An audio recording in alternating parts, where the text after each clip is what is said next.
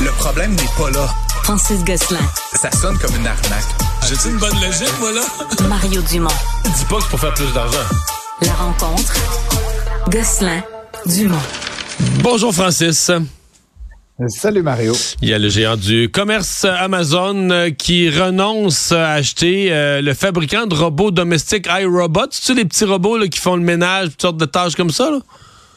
Ouais, sur lequel tu peux mettre essentiellement ton chat, là, puis euh, tu peux le faire naviguer ton salon, là, Ah et- et- effectivement.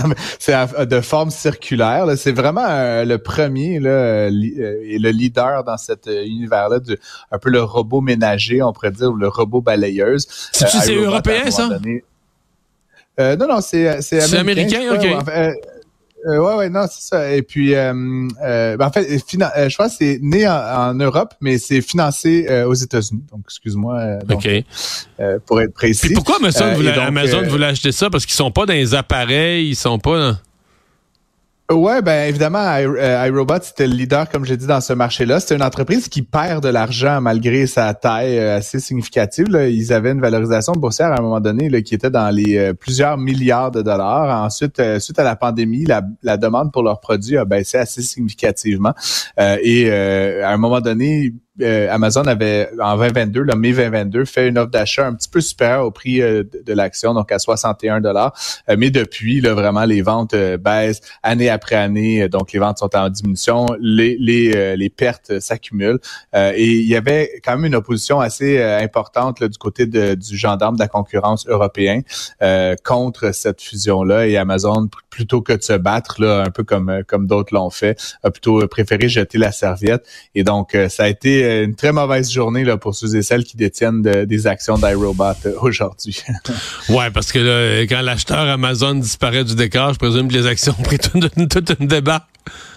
Ouais, ben ils ont perdu. peu- Ben, écoute, j'ai suivi ça un peu en temps réel. Il faut juste dire depuis le début de l'année, Mario, ils avaient déjà perdu 60 là, donc c'est pas Oh. comme euh, grand, c'est- pas une nouvelle. Euh, mais dans la journée là aujourd'hui, là, autour de 10% seulement en une journée. Euh, puis dans la foulée là, de l'annonce, euh, iRobot a aussi annoncé qu'ils allaient mettre à pied 350 personnes, ce qui est à peu près un peu plus de 30% de leur main d'œuvre. Euh, donc ça augure pas super bien pour la suite. Faut dire que Mario aujourd'hui, tu sais, un robot là qui fait tourner des petits trucs puis qui ramasse de la poussière en cette ère un peu de l'intelligence artificielle puis de la robotisation, c'est pas mal plus une commodité que ce l'était il y a 10 ans. Euh, et donc aujourd'hui, il y a beaucoup de concurrence là, sur les marchés. Et donc euh, c'est la raison qui explique que c'est peut-être un peu Mhm. moins sexy comme, comme acquisition pour Amazon. On se demandait ce qui allait arriver avec ce géant de l'immobilier en Chine, euh, Evergrande, euh, qui était, à un moment donné, ça avait même, la- cette faillite-là était en train de déstabiliser le marché boursier du côté de l'Asie. Là, euh, c'est en train de se tasser, puis on va, on va carrément liquider. Ouais, ben ça fait presque deux ans là, que cette saga-là dure. C'est sûr que c'est un peu loin de nous là, comme euh, Canadiens, euh, Mario, mais c'est juste euh, l'ampleur de l'affaire qui est comme sans, ou en fait pratiquement sans commune mesure. Euh, rappelons les faits. Là, Evergrande avait à peu près 230 milliards de dollars d'actifs immobiliers, mais ils avaient là-dessus 300 milliards de dettes. Donc c'était- ça augurait pas super bien. Euh, et euh, ils étaient listés essentiellement à Hong Kong, qui n'est pas la Chine. Tu sais, on- C'était pas, pas un Justin de- Trudeau, le PDG. Non, non, non, c'était pas ce même 300 milliards-là. Ok, effectivement. ok, ok. Le- C'est vrai que le chiffre est le même. Mais euh, ils devraient se parler, ces gens-là, peut-être. Mais euh, non, non, blague à part, là, donc l'entreprise a quand même réussi depuis deux ans à, à- à survivre euh, tant bien que mal. À en fait, l'idée, c'est qu'ils ont beaucoup de dettes parce qu'ils ont beaucoup de projets en cours. L'idée, c'est qu'éventuellement, ces terrains-là, ces projets-là vont se réaliser là. Puis là, la valeur des actifs va se réaliser et donc va idéalement dépasser la dette. Mais c'est pénible. Les taux ont augmenté euh, également euh, un peu partout où ils se financent à Hong Kong. Euh, et donc, aujourd'hui, c'est Hong Kong qui force la liquidation. Mais comme la grande majorité des actifs sont en, en Chine, euh, qui n'est pas Hong Kong, là, tout le monde se demande est-ce que la Chine va euh, enacter cette liquidation-là ou est-ce qu'ils vont, euh, parce que c'est hautement politique, tu peux l'imaginer, Mario, ou est-ce qu'ils vont prendre un, un espèce de, de virage? Puis juste pour ramener ça à vous et moi, là, ce qui est assez particulier dans le cas d'Evergrande, c'est que c'est des gens, donc comme comme nous, comme nos auditeurs, qui ont mis des dépôts, là, des fois des 50 000, des Ah pour 100 acheter 000 un condo, un dépôt sur un futur condo. condo Et là, ça fait faillite, t'imagines, là. On parle de centaines de milliers de Chinois, là. Tu comprends? Les gens vont perdent tous leurs actifs, euh, possiblement toutes leurs épargnes. Et évidemment, ça pourrait mener à certaines, euh, je sais pas, là, les gens pourraient sortir dans la rue, ça pourrait, il pourrait y avoir toutes sortes de conséquences politiques à, à cette seule entreprise-là. Donc, comme je l'ai dit, euh, les, autorités chinoises vont certainement euh, continuer de réfléchir fortement. Puis la dernière chose qui est particulière, Mario, c'est que tu te rappelleras, tu sais, la belle époque là, de la Chine depuis 2000, là, les gens investissaient énormément en Chine, les entreprises américaines. C'est un peu moins le cas là, depuis trois, quatre ans. Euh, et il y a un truc qu'on appelle l'investissement direct étranger. C'est essentiellement l'argent non chinois qui est investi en Chine.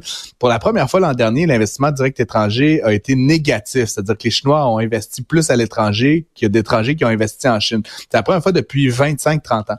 Euh, évidemment, la Chine euh, sait qu'il y a beaucoup d'investisseurs étrangers dans Evergrande et donc ils veulent pas euh, faire peur aux investisseurs pour continuer à, creuser le trou.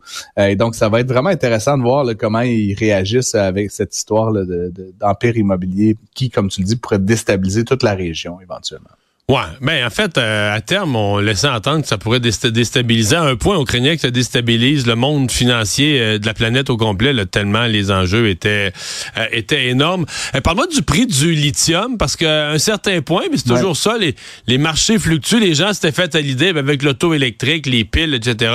le lithium, c'est le nouveau pétrole, c'est la nouvelle affaire, sauf que on se rend compte du litrol, du lithium, il y en a pas mal. On en a au Québec, il y en a en Afrique, il y en a plein en Chine. Euh, partout, on s'est dit, ben, c'est la manne du lithium. On a développé de nouvelles mines. on a développé de nouvelles mines. Euh, et là, euh, le prix a pris toute une plonge. 80% euh, en fait depuis un an, ce qui fait qu'évidemment, si tu avais euh, l'ambition de creuser une mine, d'acheter des équipements, puis de vendre ça sur les marchés à, à 20% du prix qu'il était quand tu as fait tes calculs initiaux, euh, ça fait ça fait mal. Et donc ça, ça, ça fait mal partout, mais ça fait mal notamment au Québec, qui, comme tu l'as dit, a été un de ces nombreux pays, là, nombreuses nations, pardon, à investir. Et donc, il y a un, acteur important ici qui s'appelle Sayona, qui ont annoncé avoir mis à pied 15 de leurs hauts dirigeants dans les derniers jours pour essayer de limiter un peu les dégâts.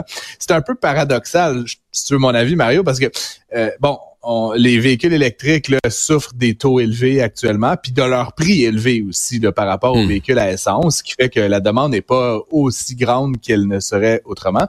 La bonne nouvelle, c'est que si à cause de l'abondance du lithium puis de la faiblesse du marché des véhicules électriques, l'intrant qui est le lithium baisse de valeur.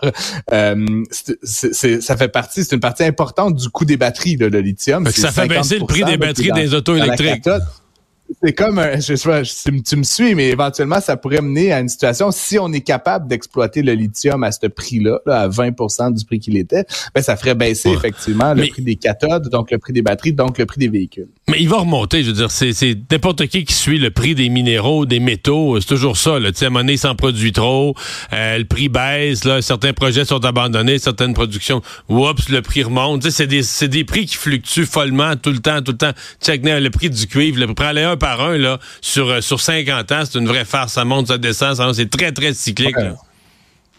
Ben, il faut prendre le prix du pétrole à titre Non, aussi, aussi. Ben oui, ben oui. Ben Mario, là, ça a passé 100 dollars, ben c'est à 70. Puis évidemment, il y a plein d'acteurs qui jouent là-dedans. La seule affaire, c'est que les véhicules électriques, c'est un petit marché encore. Euh, évidemment, c'est en forte croissance, mais un petit chiffre qui croît très rapidement, ça reste un petit chiffre. Et donc, aujourd'hui, tous ces acteurs-là essayent de se placer à savoir est-ce que le marché va être de telle ou telle ou telle taille? Donc, comme tu dis, on, on s'est retrouvé là dans les dernières années avec une situation de suroffre euh, et ça sera intéressant de voir comment ça va remonter dans les prochains mois. Ça va être à surveiller.